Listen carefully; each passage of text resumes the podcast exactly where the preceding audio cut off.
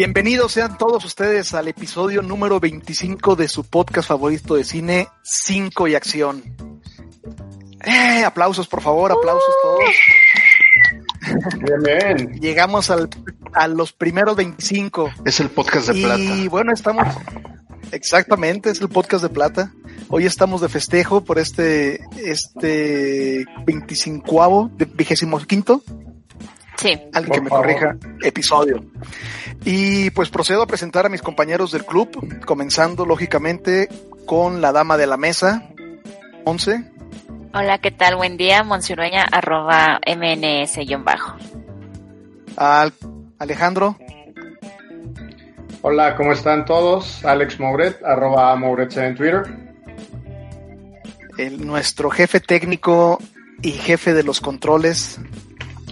¿Qué tal? Arroba Roriberto, también conocido en el bajo mundo como Rodrigo Guerrero. Ah, bueno, normalmente es al revés, pero aplica en ambos sentidos. y su anfitrión de siempre, Arturo Estrada, arroba Arturo S, que les da la muy cordial bienvenida y nuevamente le mandamos un saludo lejano a nuestro presidente del club, presidente saliente, eh, Toño Aguilar. Toño Aguilar, eh, que no puede estar con nosotros hoy. A ver si nos manda cápsula dentro de poco. Y pues hoy, hoy estamos grabando dentro del mes del que, que, se conoce pues ya mundialmente como el Pride Month. Así que vamos a hablar en este episodio sobre un tema muy interesante dentro del mundo del cine. Películas con temática LGBTQ más. Y es que eh, la presencia, la representación de esta comunidad, así como otras muchas minorías, siempre ha estado en el cine. Pero es interesante cómo ha evolucionado su presencia de ser eh, personajes eh, muy estereotipados y a veces exagerados o ridiculizados a cada vez formar parte de un cine serio, de la temática central, de ser eh, personajes centrales, directores y que incluso bueno, también hubo, hubo un brinco ahí de, de, de, la apertura con la que pueden estar trabajando. Entonces, este mes se caracteriza por muchos eventos que están relacionados alrededor de la comunidad. De hecho, el tercer sábado del mes de junio, normalmente, este sábado no hubo el Pride Parade, el desfile del orgullo, por lógicas condiciones de la contingencia sanitaria, pero leímos recientemente una información que nos llamó mucho la atención, justo en relación al cine con la comunidad, y es que de acuerdo con información que obtuvimos de la cuenta de Instagram de arroba it, it Gets Better Colombia, el 22 de junio del 69 murió Judy Garland. La recuerdan que fue la que interpretó. Sí, claro. Y una diva a la que los gays idolatraban. Y existe la, la, historia de que había un código para averiguar si alguien era gay en aquel entonces, si era eh, que se preguntaban en un bar o algo así, ¿Are you a friend of Dorothy? Y si, si te contestaban que sí, pues es que era parte de la comunidad. Eh, y coincidentemente, en, en el 69, eh, Judy Garland, los ánimos estaban muy, muy calientes esa, esa semana, hubo muchas redadas, no tenían que ver con eso, pero eh, hubo redadas policiales, policiales y específicamente estaban haciendo redadas en el Stonewall Inn, que era un bar que estaba controlado por la mafia, pero era un bar que era conocido por aceptar eh, personas trans, drags, gays y lesbianas. Entonces, una de estas redadas de la madrugada del 28 de junio del 69 desató unos disturbios que hicieron historia porque empezaron a hacer redada en el bar y se empezó a correr eh, de boca en boca que, que estaban apresando a, a, a todos, a miembros de esta comunidad. Y entonces salió una multitud que comenzó a juntarse en la Plaza Christopher, enfrente del, del bar, y superó al número de los policías tanto, y le hicieron frente tanto que los policías se tuvieron que resguardar dentro del bar y esperando refuerzo. Esto, este evento desató más disturbios la tarde siguiente y varios días. Y está relacionado este evento de que surgiera el sentido de comunidad para las personas LGBTQ y de ahí se empezaron a sentir seguras de besarse en la calle por primera vez. Y, por este evento que pasó en junio y desde entonces es el, es el Pride Month, es que vamos a llevar a ustedes este episodio con películas que tienen como temática central o tratando de tener temática central a la comunidad LGBTQ Y, si me permiten, vamos a empezar con Alex, que dentro de la lista que, que hizo, eligió una muy buena película. Alex, ¿ya pusiste en orden tus ideas? Ya, ya estoy tratando de, de hacer, porque tuve que verla nuevamente esta película. Este, mi dealer este, me hizo el favor de proporcionármela. Hola, Monse. Y este... Por medios alternativos. exacto, medios alternativos. Este, es una película que te, que te inquieta. Eh, em, me estoy refiriendo a El retrato de una mujer en llamas eh, su título en francés es Portrait de la jeune fille en Y es una película de 2019, dramática, francesa, escrita y dirigida por eh, Céline Sciamma y es protagonizada por Noémie Merlan como Marianne y Adèle Haenel como Elodie.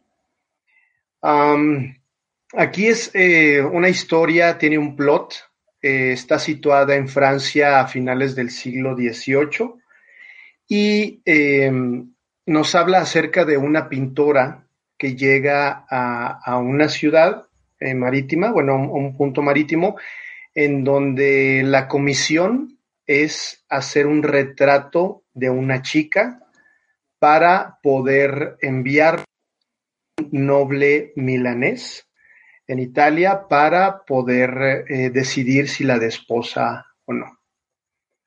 Entonces, eh, la trama se complica porque se entera a través de una chica de la servidumbre que un pintor anteriormente ya había estado en esa posición, pero que ella nunca había querido posar para él. Entonces, ella tiene que hacerse pasar por su dama de compañía para poder observarla, para poder ver cada uno de los detalles de ella y sobre eso pintarla por las noches.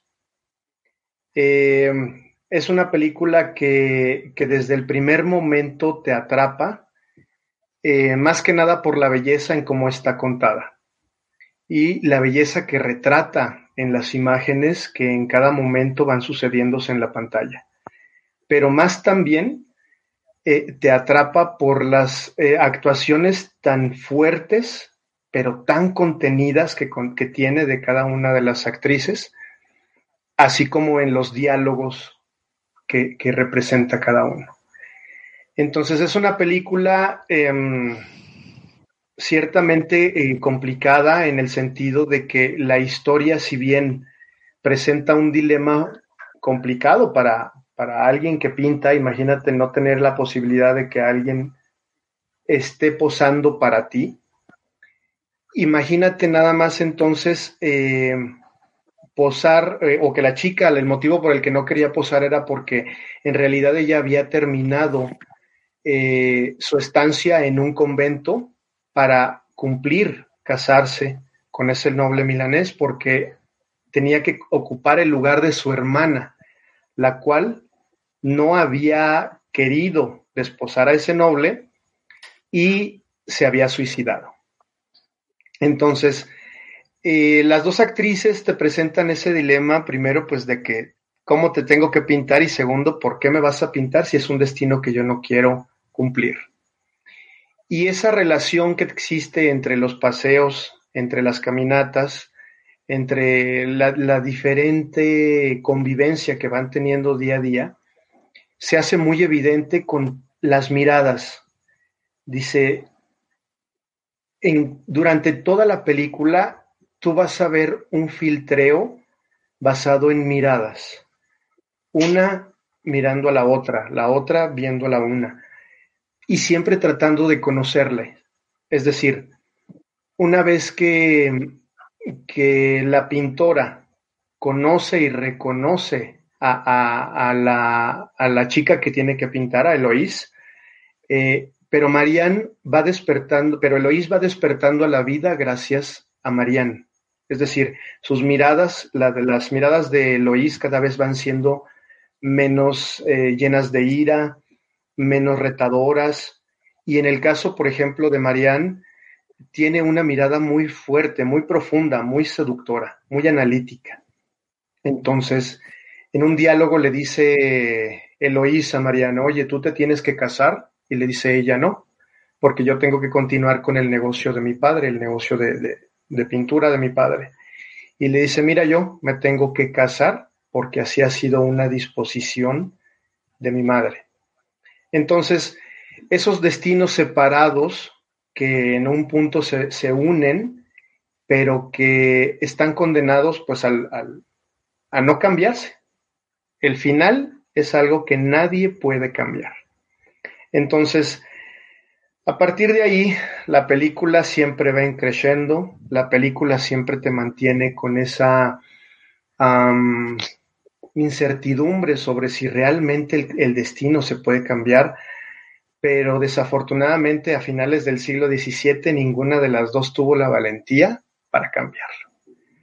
Entonces, eh, la fotografía es una fotografía preciosísima. Quiero destacar, por ejemplo, una, una imagen cuando van caminando hacia una hoguera, un lugar donde se desarrolla una hoguera, y eh, otra imagen donde se encuentra Eloís de pie al fondo y enfrente de ella se encuentra una hoguera, eh, como haciendo una referencia al deseo que tenían ya una por la otra.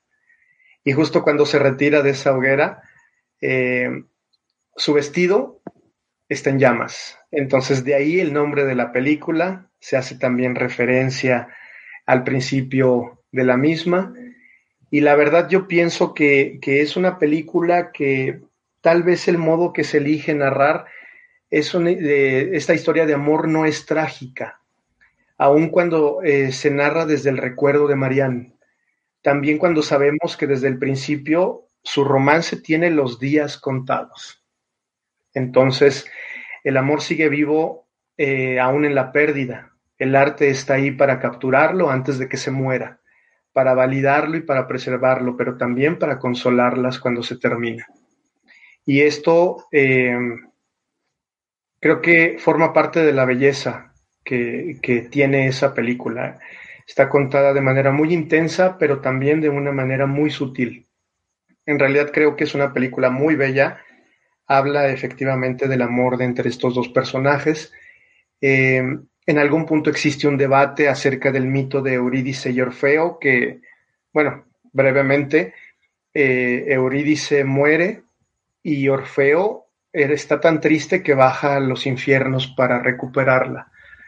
Y total, convence a los dioses del, del, infierno que se la entreguen, pero con la única condición de que para poder llevársela no tiene que voltear a ver a Eurídice hasta que salgan del infierno. Algo que Orfeo no cumple, voltea, la ve y una fuerza vuelve a jalar a Eurídice y pues eh, Orfeo se va, ya no, ya no le permite nuevamente sacarla y le guarda fidelidad durante toda la vida. Entonces hay un diálogo muy bonito que, le dice, es que Orfeo elige la memoria de ella, no toma la opción de la, de la amante, sino la del poeta, como un presagio para lo que nos cuenta al final de la película.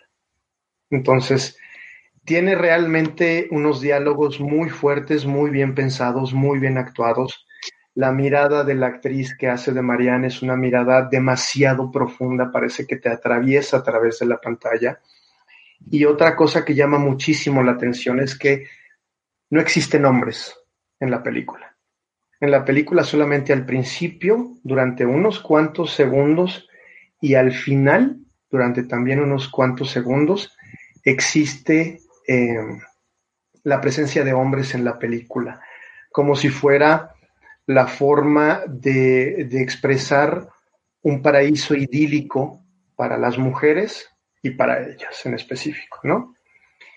Y pues bueno, creo que, que se nota que me, que me, gustó, se nota que, que, me movió también muchas fibras internas, porque pues al final la expresión de amor entre dos personas, independientemente si se encuentran en igualdad de condiciones, es algo que es eh, digno de admirar. Al fin y al cabo, es amor. Entonces, este, esa fue mi selección para esta noche bueno, para este episodio más bien, las películas, las eh, pinturas y los bocetos que se hacen en la película fueron realizados por la artista Hélène Delmer. Pintó 16 horas todos los días durante wow. el rodaje, basando su pintura en el bloqueo de las escenas, en la forma en que están estructuradas las escenas, y sus manos son las manos de la actriz de Marianne, eh, las que salen en la película. La fotografía eh, principal empezó en octubre del 18 y se completó brevemente, aparte, después de 38 días, la filmación tuvo lugar en, en Saint-Pierre-Quiberon, en Bretaña, y en un castillo en la Chapelle Gautier, en Senet-Mar. Saludos a nuestro amigo Gautier Lait, que, que, se llama igual que este lugar del, del, del eh, rodaje. Hola. Y pues la y la trascendencia de esta película eh, en, en, la, en el circuito de premios pues fue galardonada, fue, primero fue seleccionada para competir eh, por la Palma de Oro en el Festival de Cine de Cannes de 2019. La película ganó la Palma Queer en Cannes, eh, convirtiéndose también en la primera película dirigida por una mujer en ganar este premio. Y también la directora Shyama ganó el premio al mejor guion en Cannes. Ganó diversos premios, también estuvo nominada en el, en el Golden Globe, pero desafortunadamente no le alcanzó para llegar a estar nominada a los premios Oscar del año pasado, que creo que también es una de las injusticias, a.k.a. Amy Adams, este, pero también um, creo que es una película que debemos de ver, es una película muy sutil, es una película muy bien actuada, muy bien fotografiada, muy bien escrita y eh, corran a verla, de verdad, corran a verla. Eh, creo que ahorita la pusieron en algunos cines, en la cadena esa grande. No hace falta que salgan de, de sus de casas, cine. está en click. ¿Está sí. en click? Sí, ah, está, en click. click. Ah, mira, qué O sea, bueno. no hace falta que salgan Ya de está sus cine. casas, la pueden ver en la comodidad de su sala. Pero Súper, está en Cinepolis Click Sí. ya. Y aparte en algunas salas, o pues, a quien guste, en, en métodos este, alternativos. llamémoslo métodos asépticos por esta vez. ok, de acuerdo, de acuerdo, métodos asépticos. Monse, tú la viste también. A ver, no sabía que era de, de- más.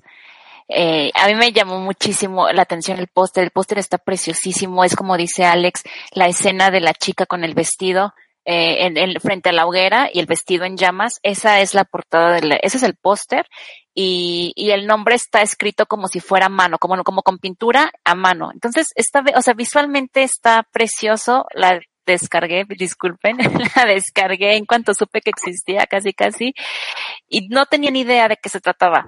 La verdad, yo sí, este, tuvo que pasar un buen rato de la película como para que yo me diera cuenta hacia dónde iba.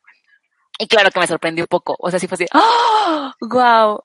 Ay, no, o sea, como dice Alex también, al inicio tú piensas que esta, que esta chica a la que tienen que pintar es como muy caprichosa y como que hasta cierto punto te, te cae un poco mal y ya después la vas entendiendo, porque sí es cierto, o sea, sí es cierto, ¿por qué? Y, y entiendes por qué se comporta así. Entonces, a mí el final me encantó, está, está hermoso. Las pinturas también están muy padres, o sea, yo ahora entiendo por qué pasó tantas horas pintando y me gustó mucho.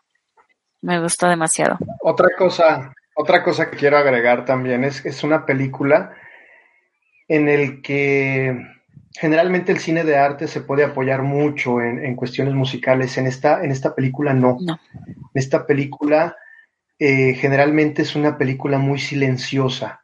se, se centra muchísimo en los diálogos, pero una vez eh, que, que, llegan a la, a, la, a la escena de la hoguera, realmente es impactante la manera en que está utilizada la primer pieza a la que, a la, que utilizaron, porque le da un aire como de un aquelarre, de un ritual. Sí. Y la verdad es, es, es impactante es que es un ritual. esa zona de la hoguera.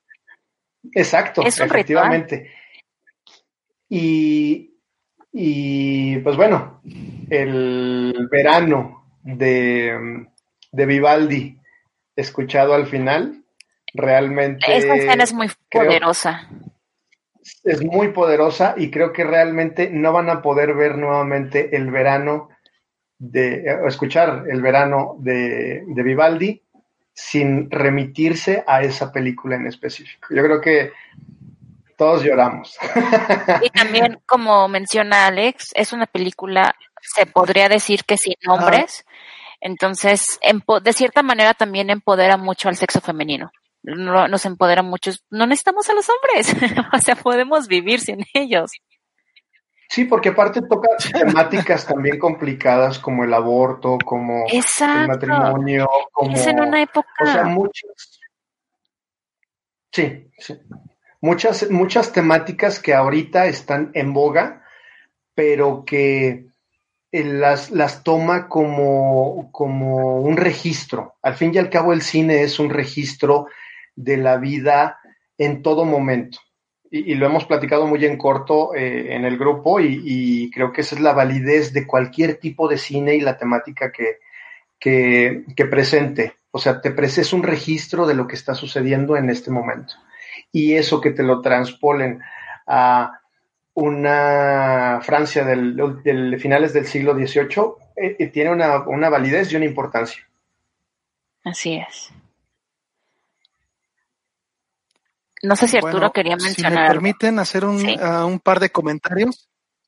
No, de hecho sí, pero era más bien una cuestión técnica para los que nos estén escuchando. No sé si ustedes ya en este episodio han sentido, hace unos minutos comenzó a llover aquí en vivo y todavía seguimos grabando de manera remota, todavía nos estamos cuidando por la contingencia y creo que eso está haciendo que el internet sea un poco intermitente. Disculpen si esto ha hecho que se corte un poco la grabación. Vamos a seguir intentando, vamos a seguir grabando, intentando que no se vaya eh, la señal.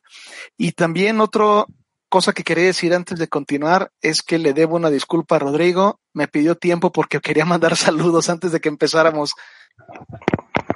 Nah, ya, ya, ¿Estás ahí? ya, ya no quiero nada. Corte al meme de Iturbide. Por favor, este, le piden al becario que ponga el meme.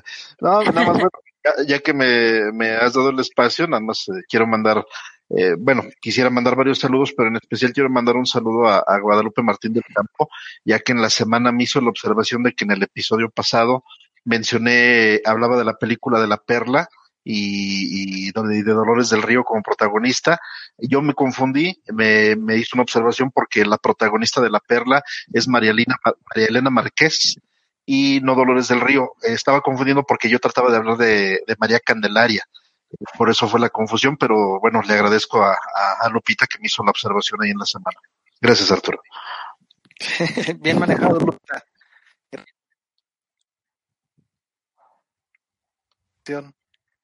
Bueno, Once, que nos habla de la película que, de la cual seleccionó entre las, entre las que tenía la opción. Sí, la verdad me costó un poco de trabajo seleccionar alguna película porque me gustan mucho de la temática y ya me decidí, o sea, ya fue como con, con el corazón. Decidí hablar de la película Pride, que es una película del 2014. En español se llama Orgullo y Esperanza. Bueno, de hecho en español el nombre completo es Pride, Orgullo y Esperanza. El director es Matthew Warchus. Eh, no es un, no es conocido por ser director cinematográfico, realmente solamente tiene dos trabajos, Pride y otra película. A él se le conoce más porque es dramaturgo. Él ha ganado varios Tonys, que son los Oscars del teatro. Entonces, él es muy bueno en lo que hace, pero en el teatro, como que en, en cine no ha incursionado mucho. Pride fue la segunda película que hizo y la verdad le quedó muy, muy bien. O sea, siento que debería seguir intentando cuestiones cinematográficas. Eh, me llamó, la primera vez que vi esta película me llamó mucho la atención más que nada por el elenco, porque es gente, son actores que me gustan mucho, se los menciono rápidamente, es Bill Nighy, que lo conocemos por aparecer, por ejemplo, en Love Actually, Piratas del Caribe, Harry Potter, sale también Imelda Staunton, que es conocida más que nada por ser Dolores Umbridge, en Harry Potter también, eh, sale Andrew Scott, que fue Moriarty en la serie de Sherlock y ahorita se le conoce también por ser el sacerdote de Fleabag. Por favor, vean Fleabag, esa serie es buenísima. eh, también aparece Dominic West, que fue el protagonista de The Wire, y George McKay, que ahorita se le conoce porque fue el protagonista de 1917 y también apareció como el hijo mayor en Captain Fantastic. O sea, el elenco a mí me gusta mucho, me gustan los actores, me, les tengo mucho cariño a todos. Y con esta película todavía aumentó mi cariño hacia ellos. Esta película está basada en hechos reales. La historia comienza en el Pride Parade de 1984 en Londres y el, la escena final es en el Pride Parade del 85, o sea que la película se podría decir que registra todo el año. Eh, es en una Inglaterra en donde Margaret Thatcher está en el poder y la Unión Nacional de Mineros está en paro, que es hasta ahorita es, ha sido la huelga más larga en la historia del Reino Unido. A la mitad del desfile, un grupo de activistas de LGBT deciden recolectar dinero para apoyar a las familias de estos mineros. O sea, ellos decían, de, de, alguna manera tenemos que tener visibilidad como, como gente de la comunidad, pero ¿cómo podemos tener visibilidad política aparte? El líder del grupito se le ocurre empezar a recolectar dinero a favor de, para apoyar a las familias de los mineros, porque pues están en huelga y son pueblitos que realmente viven de eso. Entonces, una idea buenísima, pero tienen un problema. El problema es que la unión no quiere recibir el dinero porque proviene de personas homosexuales. O sea, en la película se ve que están llamando y este y, y nunca nunca obtienen una respuesta. Entonces, como que lo, la gente se empieza a a entristecer un poco, como de, porque sí juntaron dinero, entonces este, ya por fin alguien se le ocurre, oye, y si mejor eh, llamamos directamente a un grupo, o sea, en vez de estar de tener de intermitentes a la unión, porque no marcamos directamente un pueblo. Y eso hace. La escena está graciosísima porque suena el teléfono y una señora súper grande va con una calma a contestar el teléfono y este, y ya le empiezan a decir, oye, fíjate que somos de, somos este, eh, la comunidad Ah, para eso tienen un nombre. Se llama LGSM, que significa Lesbian and Gay Supporter Minors. Entonces, como que le explican rápidamente, pero la señora está muy grande. Total. Quedan en que sí, que sí van a aceptar el dinero. Llega el representante de los mineros con, e, de este pueblo con, con, la, con el grupo de LGSM y se saca de onda. Dice, ay, perdón, es que, pues la verdad, la, la persona que tomó la llamada ni siquiera escuchó que eran LGSM pero, o sea, como que al inicio los chavos piensan que puede, puede ser un, puede generar un problema. El tipo se porta súper abierto, o sea, en verdad, a pesar de ser en el 84, el señor toma muy bien este, el apoyo de ellos y, y termina yendo a un bar, a un antro gay agradeciéndoles. Les dice muchas gracias por apoyarnos y se nota que, o sea, pues al final de cuentas somos personas que nos estamos apoyando, o sea, no, a mí no me interesa que sean gays, o sea, son personas, ¿no? Entonces, pues ya, más gays lo apoyan. Eh, después de esto, este, bueno, para empezar, o sea, la película también retrata cómo en un pequeño pueblo de mineros, ah, porque ya el señor llega a, al pueblo y la mayoría de los hombres es que no, no están, no ven bien recibir dinero de, de GSM y el Señor trata de convencerlos y miren, nos están apoyando y como que no, se están eh, no se muestran muy felices con eso. Sin embargo, la mesa directiva está liderada en su mayor parte por mujeres y a las mujeres no les importa, o sea, las mujeres están contentas y muchas gracias por la ayuda y esto, ¿no? Entonces, en las dos horas de la peli que dura la película, podemos ver cómo los mineros, que en un inicio tenían una postura bastante firme y, en contra, van doblegándose y encariñándose con el grupo de gays y lesbiana, porque solamente es una lesbiana y ella lo recalca mucho. Entonces, en estas dos horas, o sea, se ve que los, o sea, los, más que aceptarlos, se encariñan con ellos, o sea, es de, pues somos iguales, ¿no? Hay dos escenas en la película que me gustaría, me gustaría recalcar.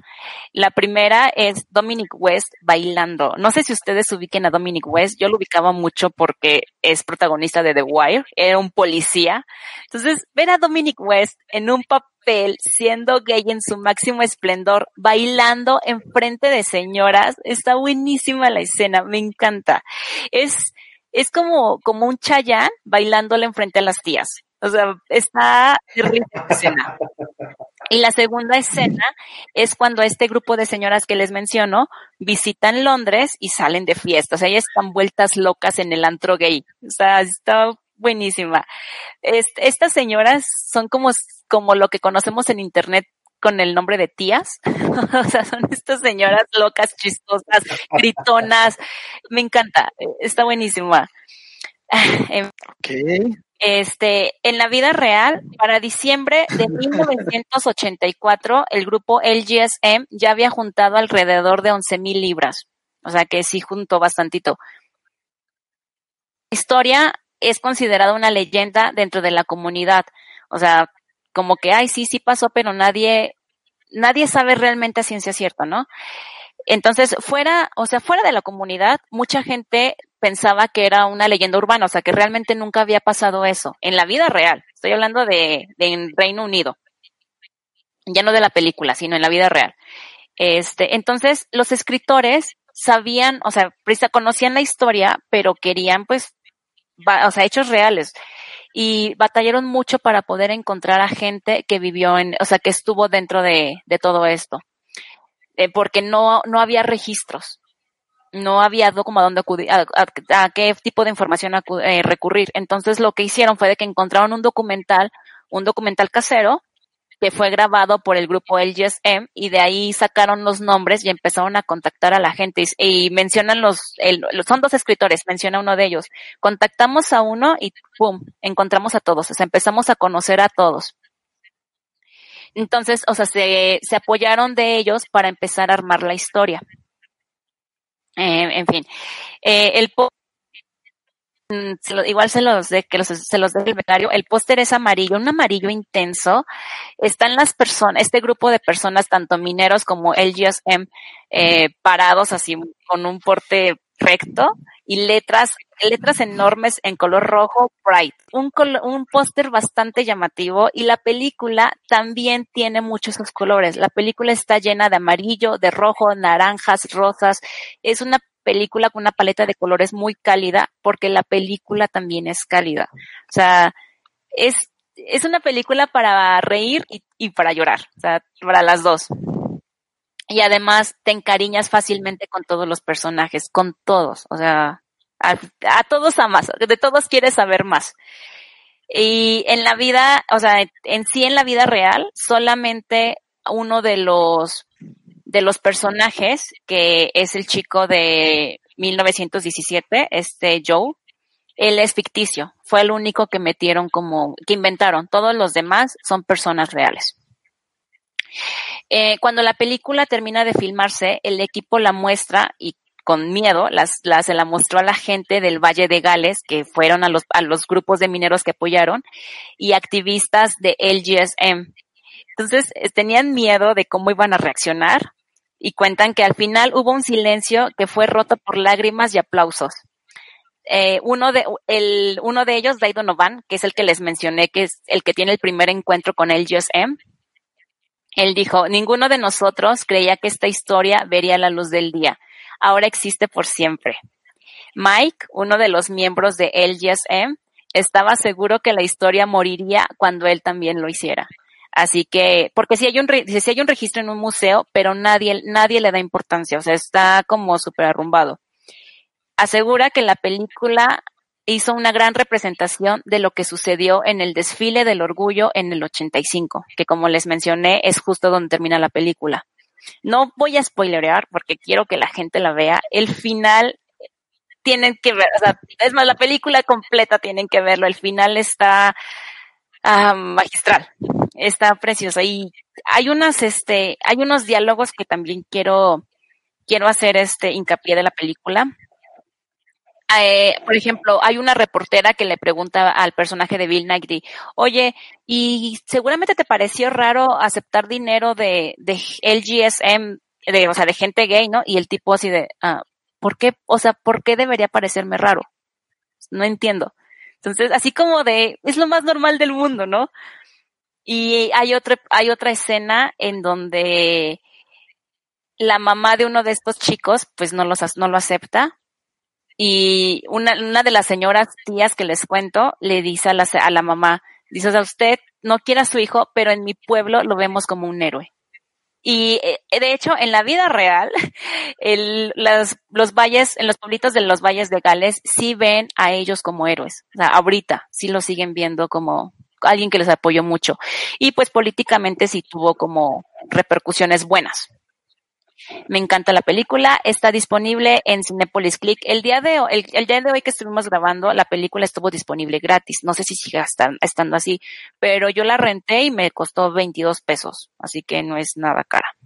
Por favor, vean la Pride, Orgullo y Prejuicio. Orgullo, perdón, Orgullo. Y esperanza. Orgullo y esperanza. Todo perfecto y el resbalón al final, pero bueno. Tu película, tu película, tu reseña muy bonita y todo, Esperancita, pero toda- te falló. Toda el- la tarde, toda la tarde llevo, llevo este, peleándome con el nombre en español. Por favor, no las traduzcan al español. Pride, Orgullo y Esperanza. Aparte, Orgullo y Prejuicio ni siquiera me gusta. Alex, hice que Alex la viera el día de hoy. Sí, hoy me la aventé también, digo, antes de, retomar la, la- la película de La Mujer en Llamas. Y la verdad me gustó mucho, como digo, concuerdo muchísimo en lo que acabas de, de reseñar. La verdad es una película que, que es entrañable, o sea, los, los personajes inmediatamente te, te eh, o sea, te gusta la manera en cómo, cómo desarrollan y ese idealismo en el que, en el que van cazando sus ideas.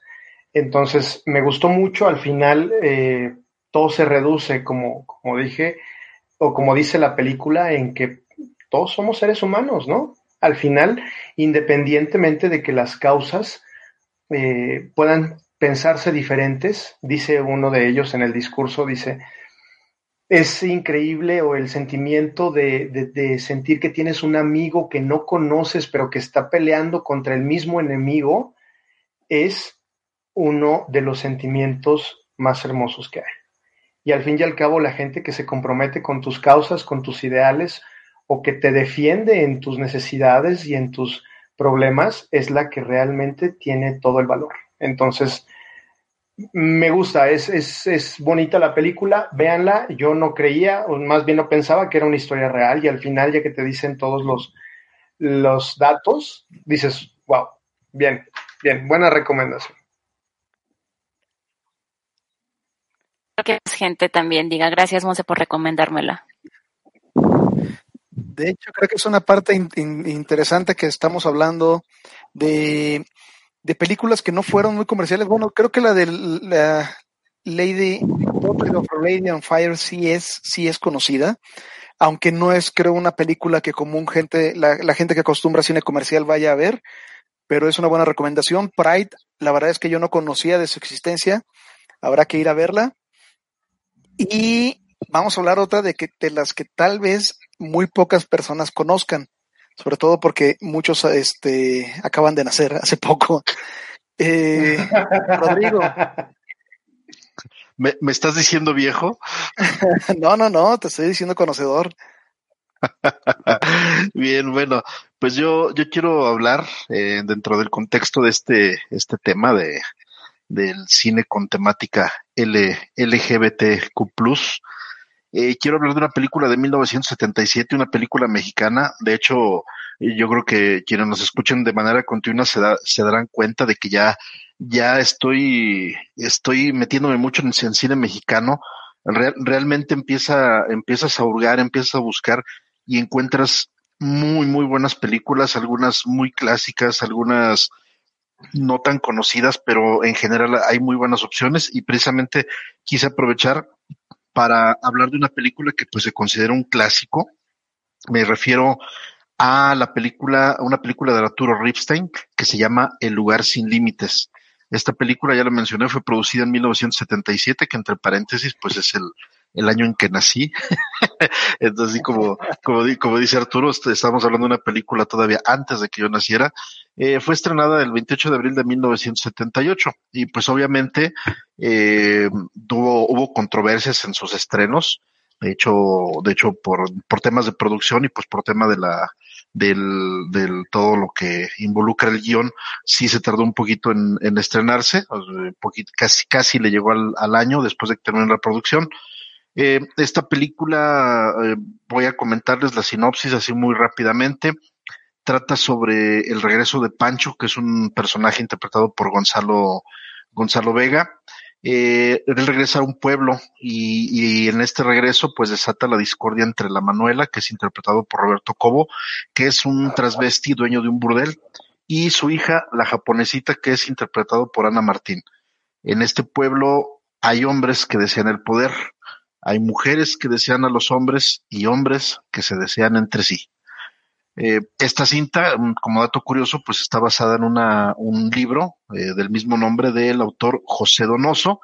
Y como ya lo mencioné, fue dirigida por Arturo Ripstein, que entre sus obras tiene El Castillo de la Pureza, El Imperio de la Fortuna y Profundo Carmesí, y que es, eh, es importante mencionar que pues él realmente podemos considerar que él fue discípulo de, Luis Buñuel, eh, hicieron mucho, muchas cosas juntos, este, y pues ahora, ahora sí que se le considera como, como un, suces, un digno sucesor.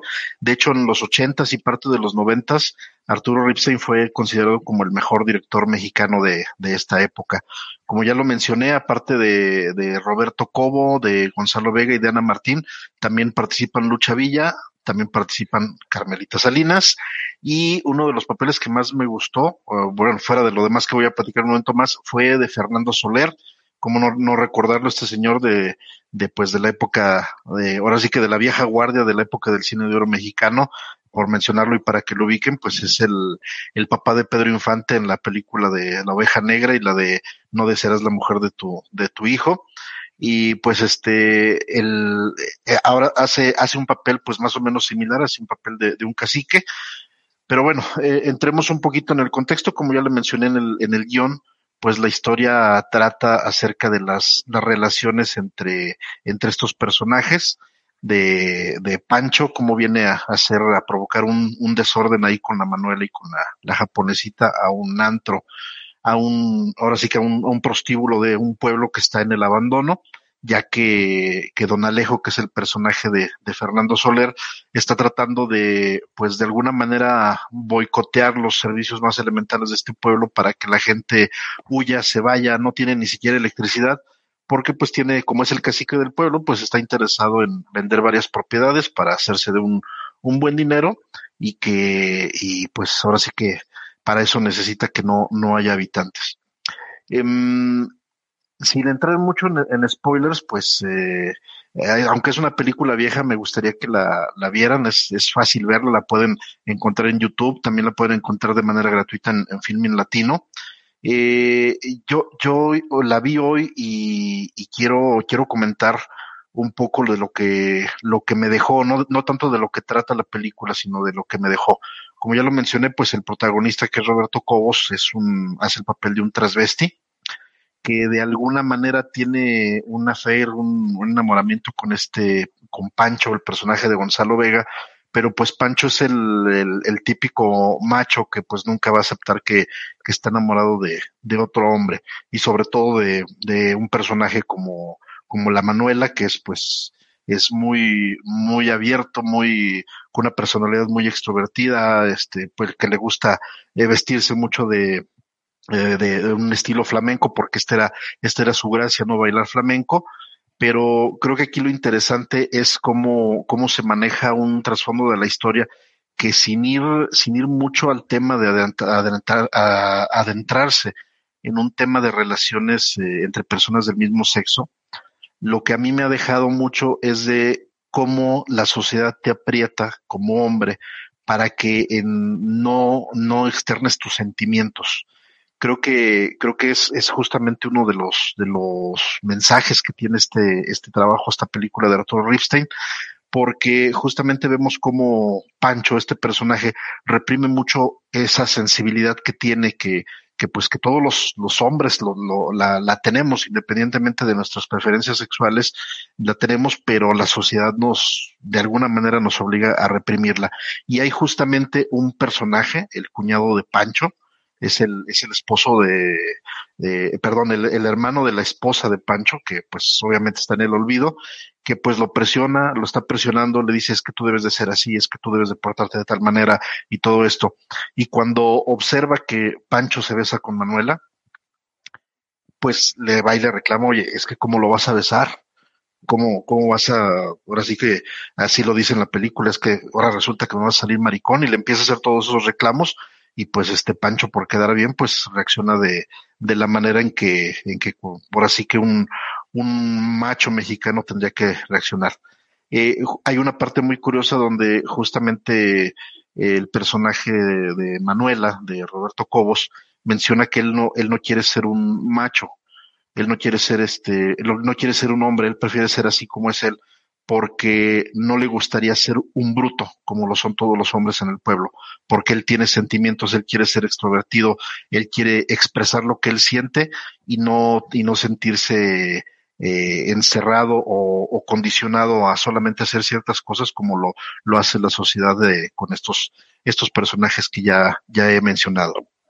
Eh, hay una, bueno, debo de mencionar también que pues esta película ganó varios premios Ariel, ganó Ariel la mejor película, mejor actor, mejor cooptación masculina y mejor cooptación femenina, y también ocupa el lugar número nueve dentro de la lista de las 100 mejores películas del cine mexicano según la revista Somos, que fue una lista que se publicó en el año de 1994 pero hace poco, y espero que pronto hablemos de esta lista, se hizo una, una nueva selección de 100 películas del cine mexicano hasta el 2020.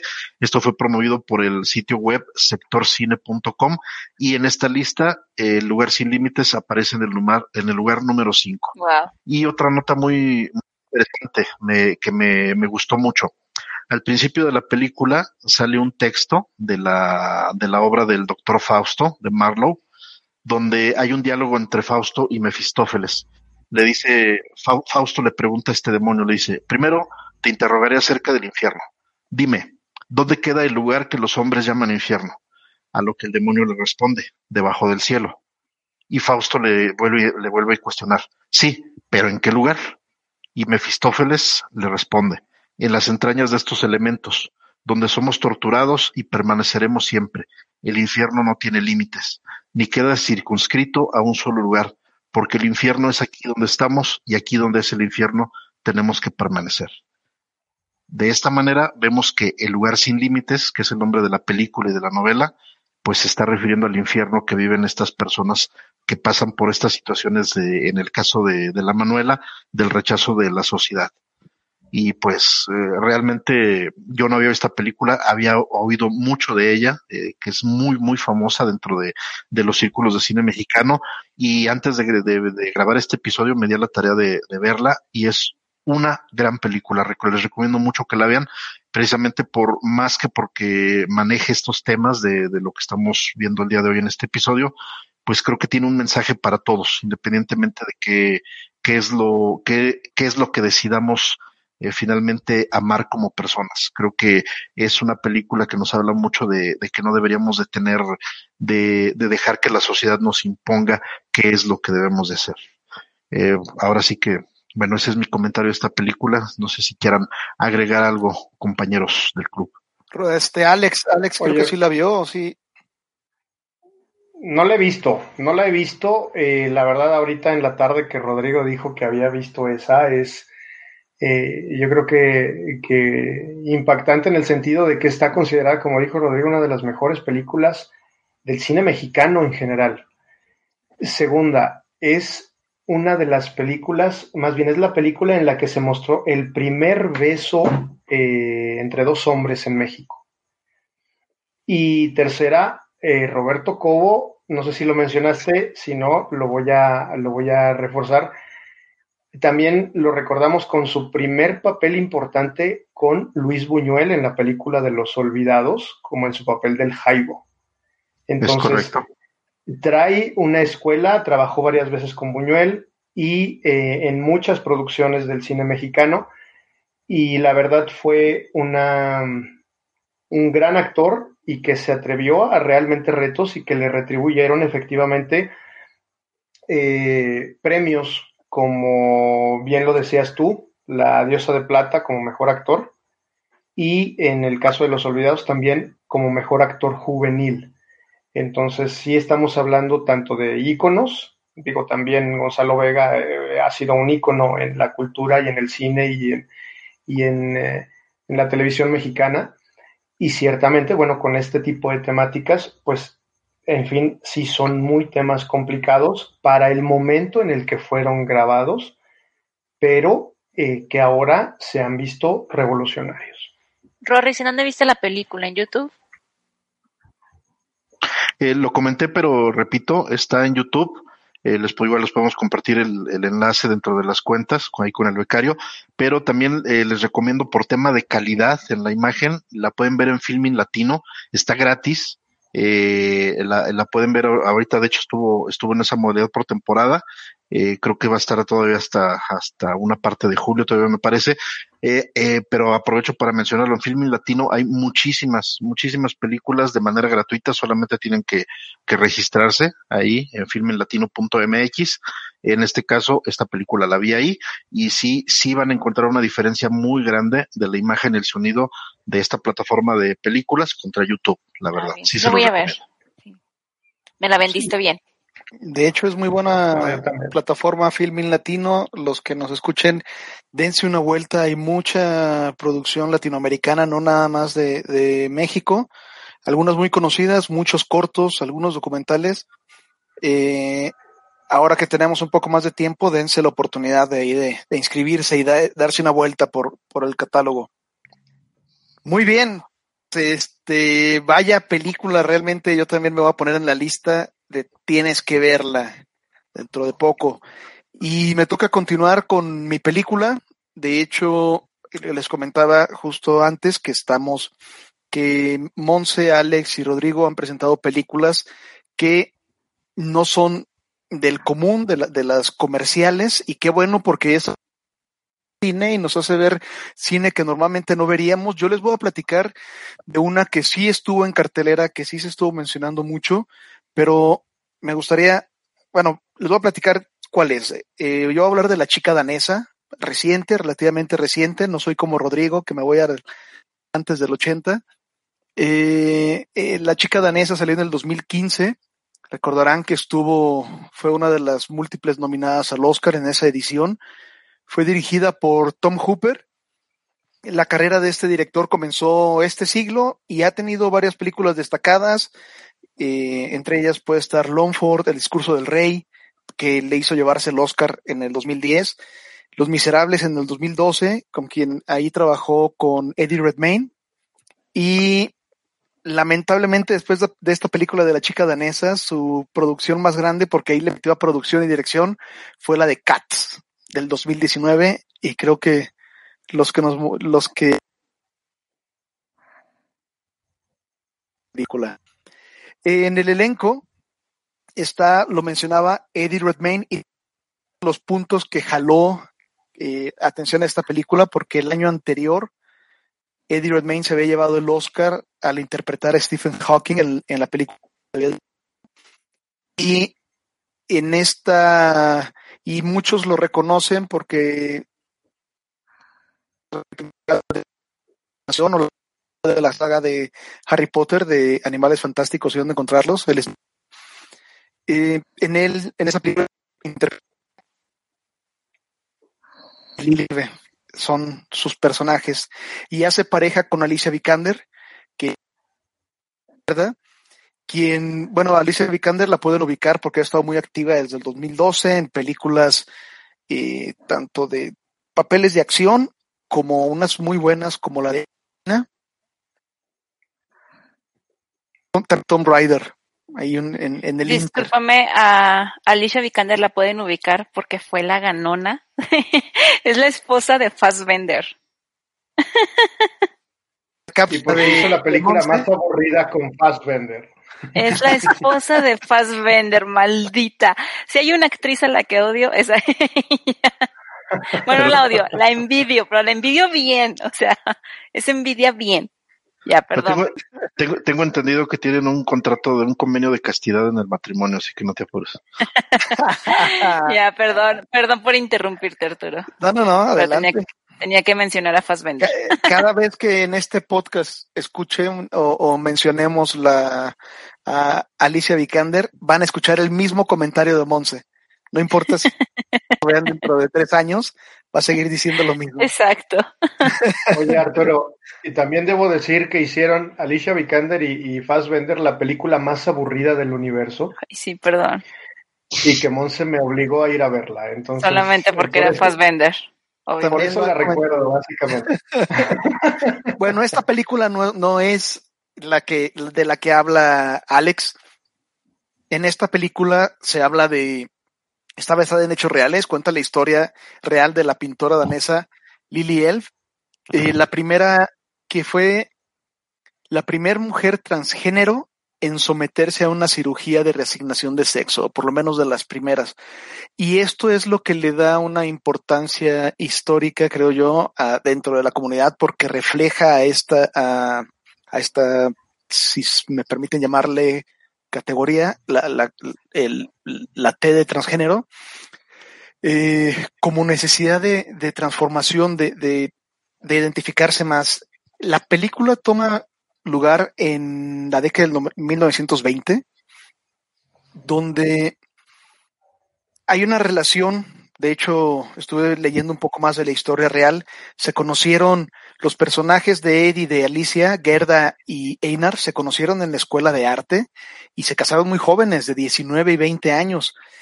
Y hubo una ocasión cuando empezó a salir su realidad, cuando le empezó a aceptar más, porque era algo que ya tenía Einar antes.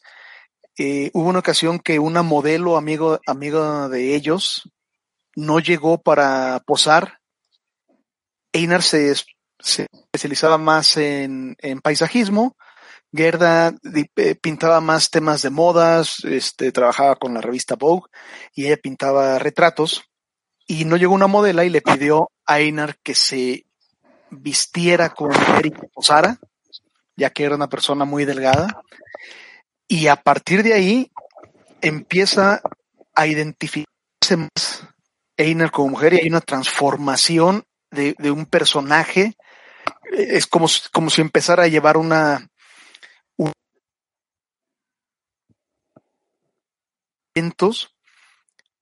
hay un momento en el que Lily, que es la mujer transgénero, empieza a ver que, que es necesario dejar atrás a Einar. La historia tiene muy buenos paisajes. Hay un momento en el que se mudan a París. Con tienen una relación con un eh, una persona que se dedica a hacer a vender arte que se llama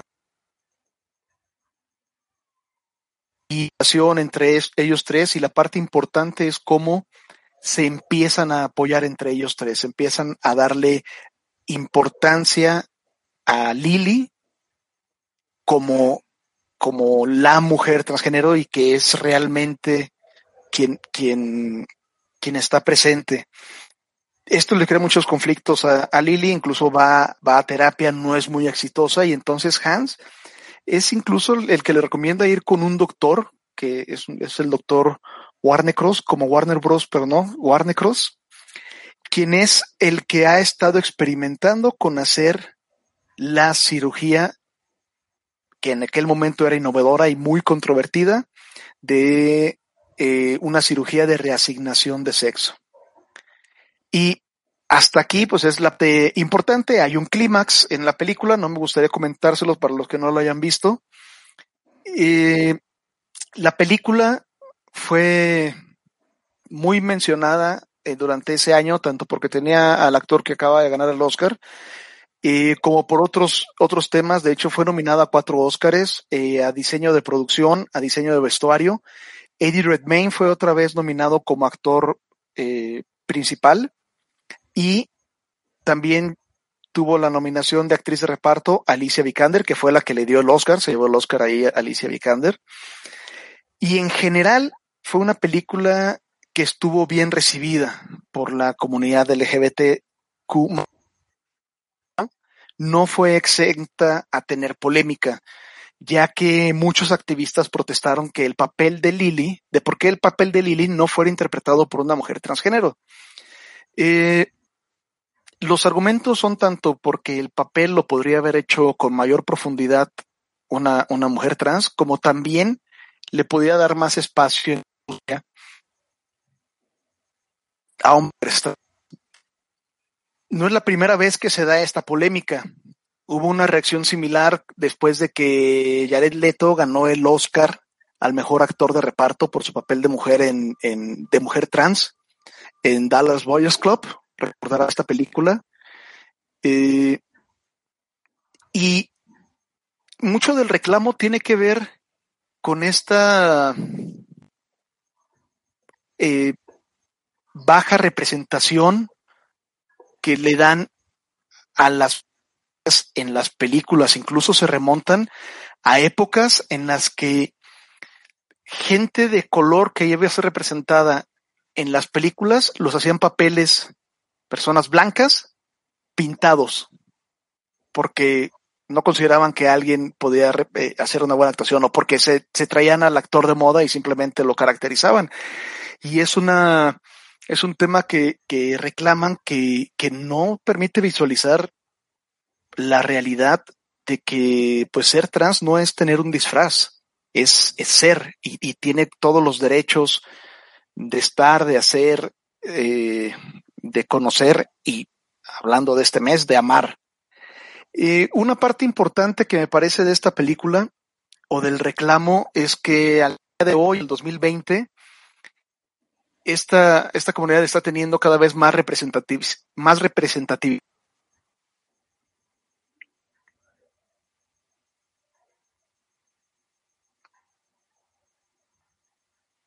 Ups, se nos fue Arturo. Exacto. Perdón, seguimos, como lo mencionó Arturo, grabando a distancia. y creo que de los cuatro que estamos presentes, el internet de Arturo es el que más le falla. Arturo, ya contrata otro servicio, por favor. Pero bueno, en lo que llega, ¿ustedes ya vieron la película? Sí, y, y fíjate que, bueno, ahorita que, que, Arturo estaba mencionando ese, esa parte, ¿no? De la, de, de, la inconformidad de la comunidad sobre de que este, si este papel no lo, porque no lo hizo una, una persona transgénero tal cual.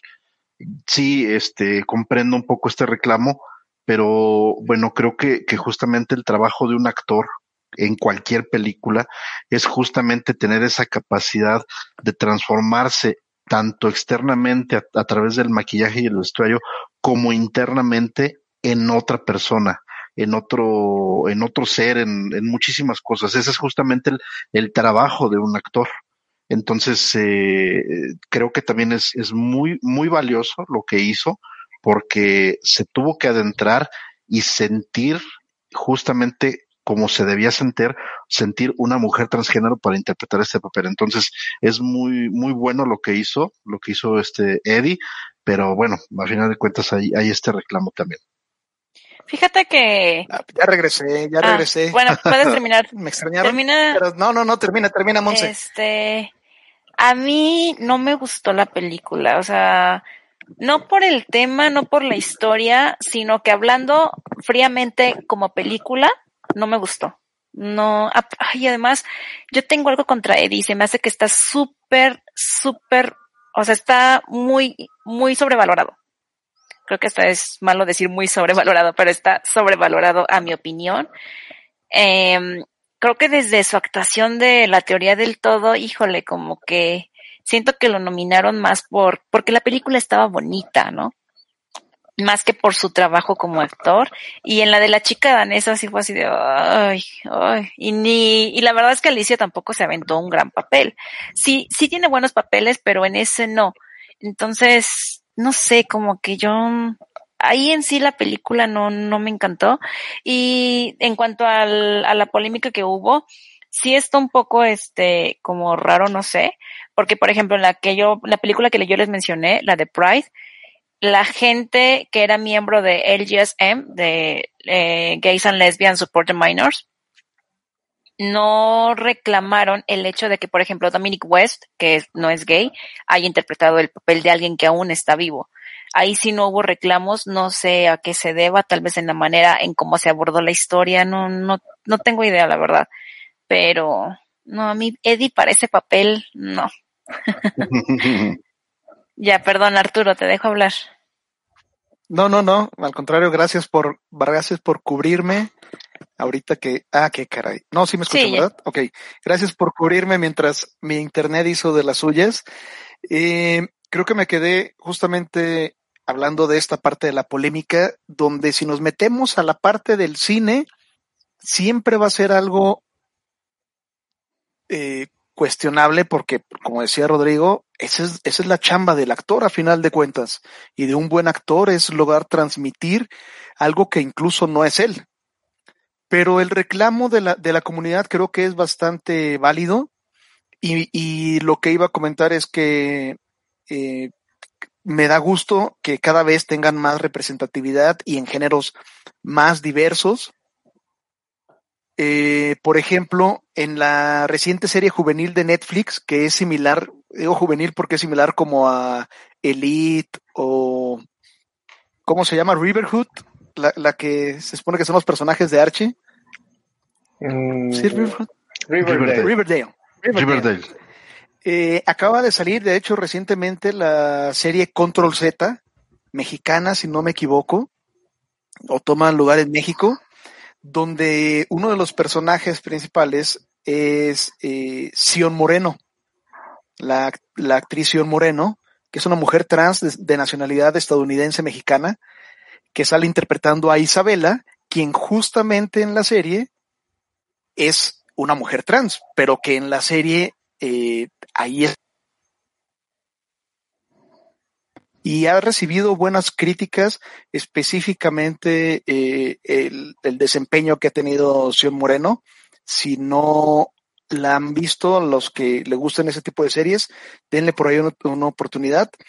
Y bueno, pues era lo que quería comentar. A final de cuentas, es, es interesante cómo sigue esta lucha porque hay mucha gente, muchos actores que han, eh, que son abiertamente gays, sin embargo, no los vemos en papeles, en papeles gays. Eh, uh, terminan, algunos, muchos de ellos incluso son personajes de acción todavía y así, y eh, poco a poco están habiendo mayores eh, representaciones. De hecho, si me permiten, ya estamos llegando a la hora de, creo que ya nos pasamos de la hora de episodio. Entonces, les voy a pedir como cierre, si les parece, que hagamos un recuento, porque yo también vi muchas películas, fue difícil elegir. Eh, ¿Qué les parece? Hacemos cinco minutos de menciones individuales entre todos y comenzamos como, como fuimos apareciendo. Alex, ¿qué otras Ándale. películas recomendarías? Mira, eh, bueno, yo tengo una lista, como dices tú, ha, ha sido complicado el hecho de, de poder uh, elegir alguna. Yo les recomiendo muchísimo una película dirigida por Luca Guadagnino que se llama Llámame por tu nombre, la cual le mereció la nominación a Timothée Chalamet al Oscar. Eh, Sauvage es una película francesa que nos muestra el otro lado del espectro, eh, en este caso la prostitución en Francia, el lado crudo de la prostitución en Francia.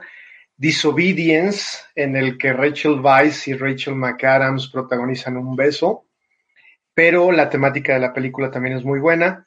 La favorita también nuevamente eh, la relación entre la reina Ana y Lady Sarah Churchill, que es protagonizada también por Rachel Weisz. Dolor y Gloria, que es la mejor actuación de Antonio Banderas, yo creo, y con Leonardo Sbaraglia dándole réplica y, por cierto, también mucho dolor. Y por último, una película ya noventera que se llama Juego de Lágrimas, que lo protagoniza Forrest Whitaker. Veanlas. Monse, ¿cuáles nos recomiendas tú? Eh, empiezo con Beginners, que es una película protagonizada por Melanie Laurent eh, Iwan McGregor, en donde el padre de Iwan McGregor, que es Christopher Plumper, sale del closet. O sea, Iwan McGregor, un hombre de treinta y tantos, se entera que su padre es gay. Está bastante buena, el mensaje está bonito.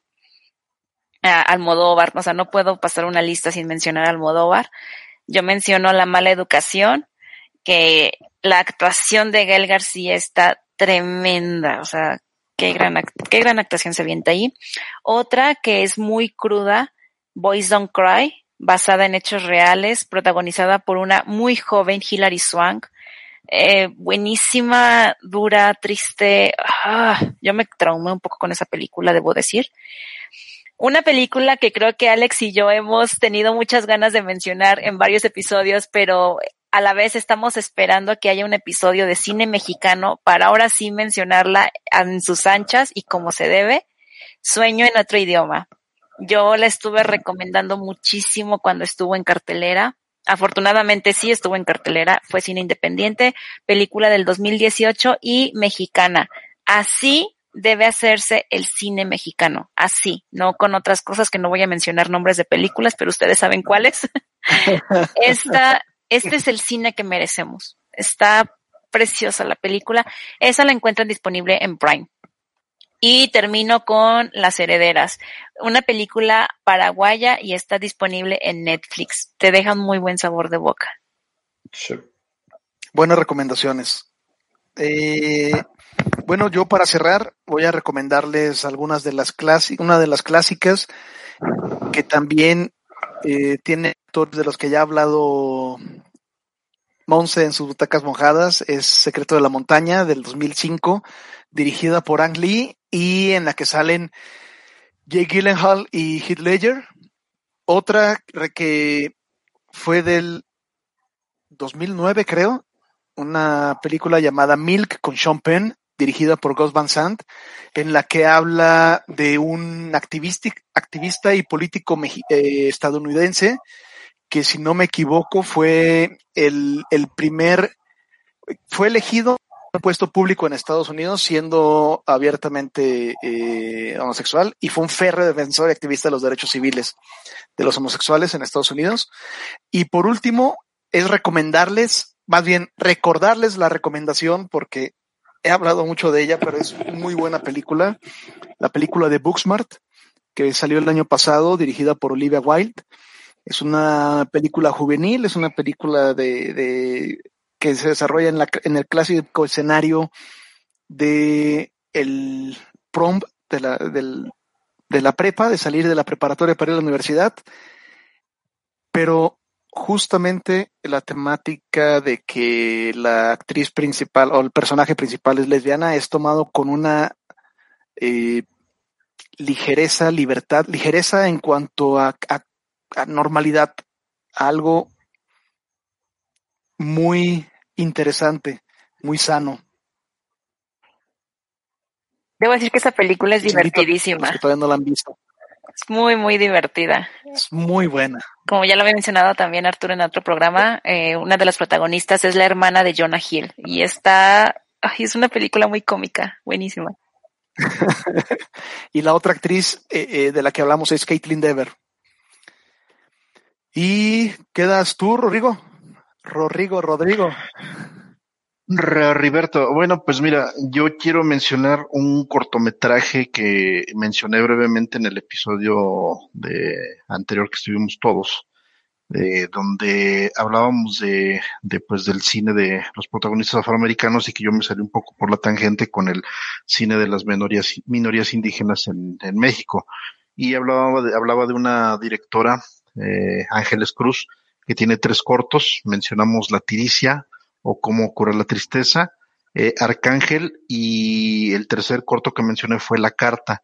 Y justamente este, este cortometraje es muy, muy, muy bueno. Dura 12 minutos, lo pueden ver también en filminlatino.mx, se los recomiendo, pero justamente trata acerca de un tema que, que pues sabemos que, y bueno, lo mencioné, lo mencioné rápidamente en el otro episodio, pero quiero, quiero mencionarlo nuevamente, de que sabemos que en Oaxaca, pues en, desde, o en estas regiones del sureste de México, hay pues cierta aceptación de, de, de las personas homosexuales, específicamente hablamos de los mushes, que son como si fuera una, aunque sean hijos, es como si fuera una mujer más dentro de la casa.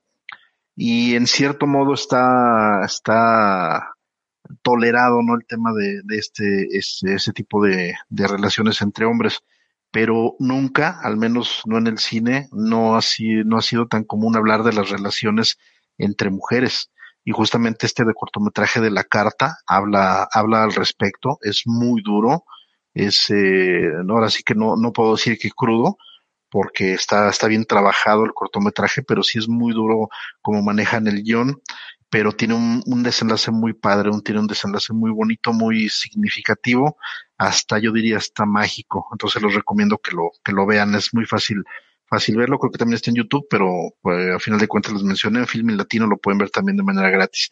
Y otra película mexicana que quiero mencionar también es, esta la, la acabo de ver este, este año, pero es de 2019, es Cindy la Regia.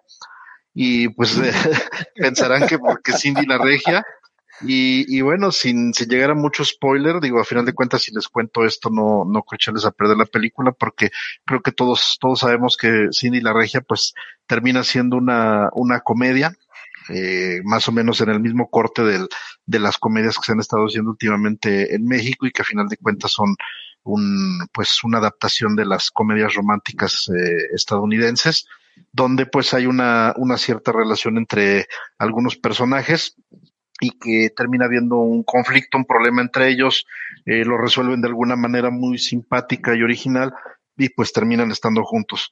Y, y aquí en Cindy la Regia eh, hay justamente una, un, el, la problemática es con una prima de Cindy la Regia, que es Regina Blandón, que tiene que ver con, con su pareja mujer de, de Regina, y que justamente es a donde, donde llegan. Creo que me pareció en cierto modo original eh, cómo manejaron esta historia y pues se les recomiendo, es una película divertida, es, eh, es, es, es, nueva comedia mexicana, o sea, no, no esperen tampoco ver una, una película oscariable, pero es muy divertida, les garantizo que no se van a arrepentir de ver. El presidente va a estar bien enojado en este momento. Saludos al presidente. su silla presidencial. De hecho, yo ya la vi, por recomendación de Rodrigo, la vi la semana pasada y es divertida. Sí, sí, sí es buena para pasar un, un, domingo, un sábado, acostado en la cama. Bien, pues con estas recomendaciones, si no tenemos más que decir, nos despedimos. Ahora nos fuimos un poco largo por el tema, pero creo que las, las películas que se mencionaron dan para, uh, para platicar de eso y más. Y eh, habrá que verlas. Tenemos un par de semanas para volvernos a ver todos juntos. La próxima semana esperen capítulo de Cine Minutos, si no me equivoco, con Alex Muret. Eh, va a hablar de una película interesante. Eh, ahí lo escuchan el próximo lunes.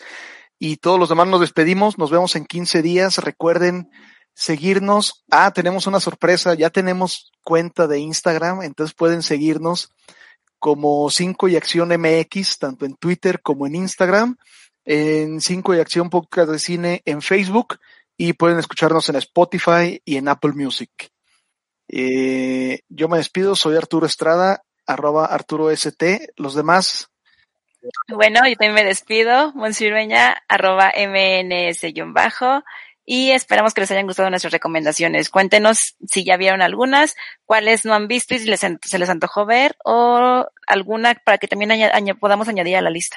Muchas gracias a todos. Alex Mouret, arroba Mouret También espero que sigan consumiendo este género de cine y también espero que todos trabajemos como sociedad para ser libres, tener respeto y vivir sin miedo. Creo que eso deseo para todos. Bien dicho. Rodrigo, ¿sigues aquí? Sí, claro que sí, aquí estamos, eh, pero antes de despedirme quiero, quiero agradecerle a Arturo porque en su cápsula pasada reveló uno de los más grandes secretos que tal vez, tal vez algunos de nuestros escuchas ya lo saben, pero pues sí, Arturo, Arturo acabó por revelar este, este horrocrux. Escuchando dije, pues ok. Pero, pero, pero. y digo, y efectivamente, pues este, en algunos meses ya me estaré integrando al, al, al público objetivo de las películas para niños. Esperemos que, que, todo salga bien, pero gracias, debo agradecerte, Arturo, por la, la por mención revelarlo. y la felicitación. por, por revelar mi futura paternidad. Gracias. Y pues bueno, yo soy Rodrigo Guerrero, arroba Riverto. Según yo era público ya en redes sociales. bueno, ah, ya, el secreto mejor guardado, ¿eh? Pero bueno. Ahora, ¿qué, qué, ahora qué va a decir mi esposa? No, no he escuchado el episodio, ¿verdad? Madre mía. Ay, qué risa. No, no, no, en, mi defensa, en mi defensa, tú eres el que editas, podrías haber cortado ese comentario. Nada, decidí dejarlo por lo mismo. Fue, un, fue una, una buena Bueno, ya abiertamente felicitamos a Rorris porque pronto, pronto se va a convertir en padre. Bueno, de hecho ya lo eres. O sea, ya eres un papá. Oye, eh, pero, así, oye, ¿qué, ¿qué, equivale? Este, bueno, no quiero alargarme mucho, pero si, si una, ahora que tocamos la eh, temática de, de las personas con preferencias eh, eh, por el mismo sexo. Si un, si se maneja en el argot de que una, una persona cuando manifiesta esta sexualidad sale del closet, entonces yo estoy saliendo de la Rory comentario Rory añadido comentario. a este episodio.